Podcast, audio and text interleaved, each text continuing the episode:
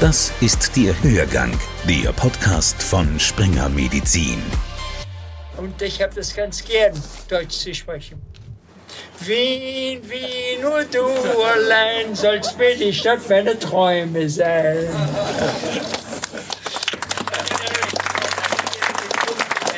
Nobelpreisträger Eric Kandel war schon am Vortag des Ärzteballs ausgelassener Stimmung. Der 93-jährige Neurobiologe war eigens aus New York City angereist zum Baustart des nach ihm benannten Eric Kandel Instituts, dem Zentrum für Präzisionsmedizin der Med-Uni Wien. Und er erschien als Ehrengast von Rektor Markus Müller auf dem Wiener Ärzteball.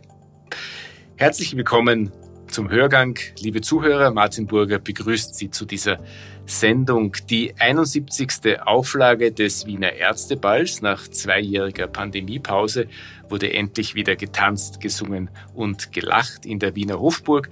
Organisiert wurde das bunte Treiben von der neuen Ärzteballchefin Dr. Bettina Wiltos.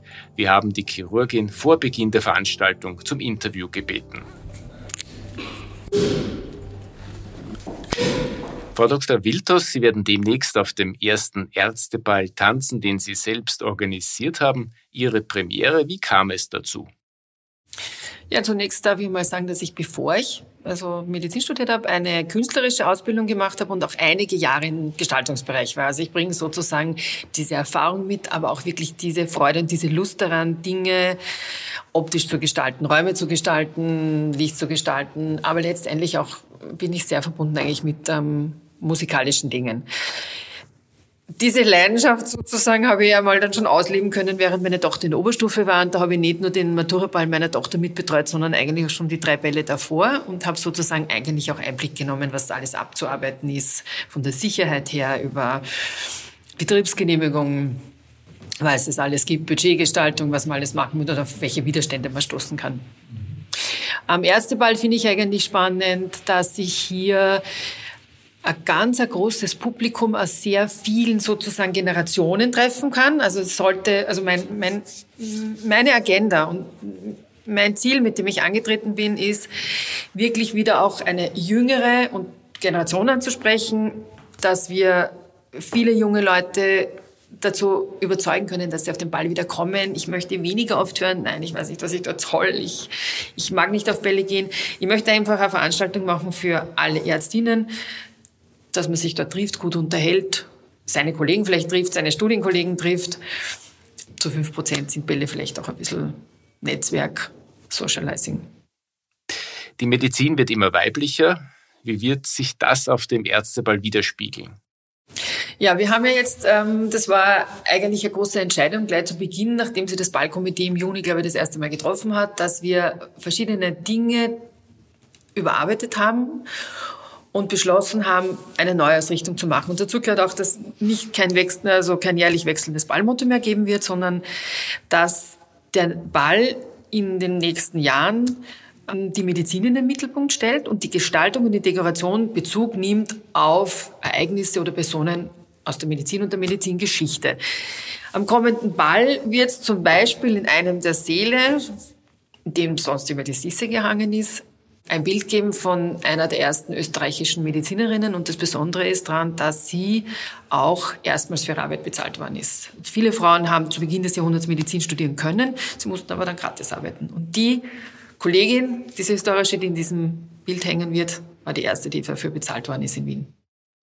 Die Ärztin, der Sie auf dem Ärzteball ein spätes Denkmal errichten, hieß Dr. Bianca Bienenfeld. Sie war nicht nur die erste Ärztin, der Stadt, sondern auch die erste Frau, die in Österreich maturiert hat. Sie studierte Gynäkologie und bestand alle Prüfungen mit Auszeichnungen.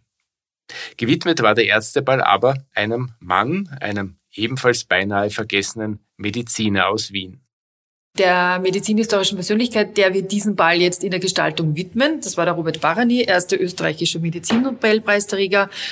Das war ein, ein HNO-Arzt und hat mit seiner Arbeit, also der hat das Innenor beschrieben und hat damit die Grundlage zur Labyrinthchirurgie geschaffen und wir werden in der Gestaltung darauf Bezug nehmen. Ich glaube nicht, dass der so vielen bekannt ist, außer mir ist jetzt HNO-Arzt, nehme ich mal an. Dann vielleicht schon. Der Ärzteball bringt auch die Rückkehr der künstlerisch gestalteten Ballspende. Doch was war der ursprüngliche Zweck dieser Damenspenden? Prinzipiell habe ich mich mit dem Thema Ballspende auch auseinandergesetzt. Und zwar, weil ja ursprünglich war die Ballspende ein künstlerisch gestaltetes Heftchen, wo sich die Tanzpartner bei den Damen vormerken lassen konnten. Und die hatten dann so eine Reihe, mit wem sie getanzt haben, weil es waren ja eben viele äh, Bälle, wo das eigentlich so ein Initiationsrhythmus für die jungen Leute war. Ne? Und auf jeden Fall waren es künstlerisch gestaltete Dinge, wenn sie in der Ausstellung waren, vielleicht auch andere Sachen. Ähm, letztendlich hat sich diese Geschichte eigentlich verloren in der Zwischenkriegszeit, einfach auch der, der Armut geschuldet. Und nach dem Zweiten Weltkrieg, weiß ich nicht, ist das, glaube ich, nicht mehr wirklich aufgekommen und ist aus meiner Sicht ein bisschen jetzt verkommen ähm, zu belanglosen Giveaways. Ja, weil ich war auf Bällen, wo man dann halt ein kleines Parfum, ein Nagellack bekommt. Aber davon haben wir so viel. Und ich, und ich wollte das eben auch ändern für den Ball und habe jetzt eine Kooperation mit der Akademie der Bildenden Künste, mit den Studenten von der Grafik- und Druckgrafikklasse.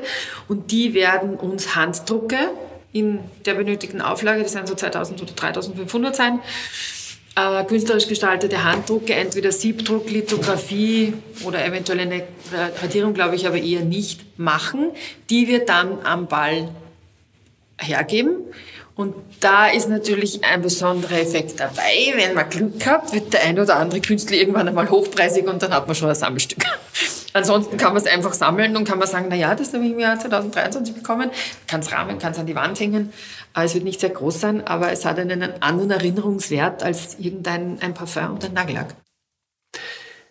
Der diesjährige Eröffnungswalzer, den Sie, Frau Dr. Wildtost, für den Ärzteball ausgewählt haben, ist ein eher selten gespieltes Stück von Johann Strauss Sohn. Was können Sie uns darüber berichten? Der Strauss hat wahnsinnig viele Eröffnungswalzer geschrieben für Bälle, so Ende des 19. Jahrhunderts. Und er hat auch einige für die Mediziner geschrieben. Und das ist eigentlich ganz schön. Da gibt es einen, der heißt Die ersten Kuren. Und den hat er genau für den Wiener Medizinerball äh, 28. Jänner 1862 geschrieben, womit wir dann genau 160 Jahre ein Jubiläum haben. Den haben wir ausgewählt. Blumen zur Plastik. Der erste Ball tanzt. Szenenwechsel zum Ärzteball, 28. Jänner 2023. Wir treffen ein junges Paar vom Jungdamen- und Jungherrenkomitee. Beide, Sophie und Nikolaus, haben die Eröffnung fehlerfrei getanzt. Dazu muss man wissen, Sophie und ihr Tanzpartner sind Routiniers. 2020 haben sie bereits den Opernball eröffnet und sie waren auch heuer nicht untätig. Wir haben mehrere Bälle gemacht heuer. Dadurch ist es jetzt eher der Abschluss für uns und somit können wir ein bisschen entspannter in das Ganze herangehen. Und welchen Unterschied zwischen Opern und Ärzteball habt ihr festgestellt? Das war natürlich nur für mehr Proben, nur für mehr ähm, Arbeit, die man irgendwie eingesteckt hat unsererseits. Und ja. Natürlich, die Staatsoper ist dann doch von Umgebung her auch nochmal anders. Aber ist jetzt so der bekannteste, bekannteste Ball. Ärzteball war ich noch nie, kann ich noch nicht sagen, wie es heute werden wird, aber als Medizinstudentin sicher auch sehr besonders. Genau, ja.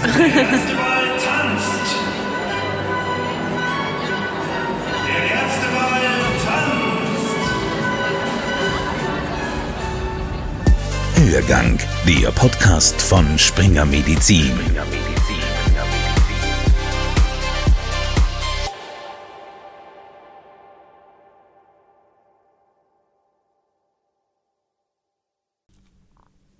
Sie wollen keine neue Podcast-Folge mehr verpassen? Dann abonnieren Sie am besten gleich unseren Newsletter. Den Link zur Anmeldung finden Sie in der Folgenbeschreibung.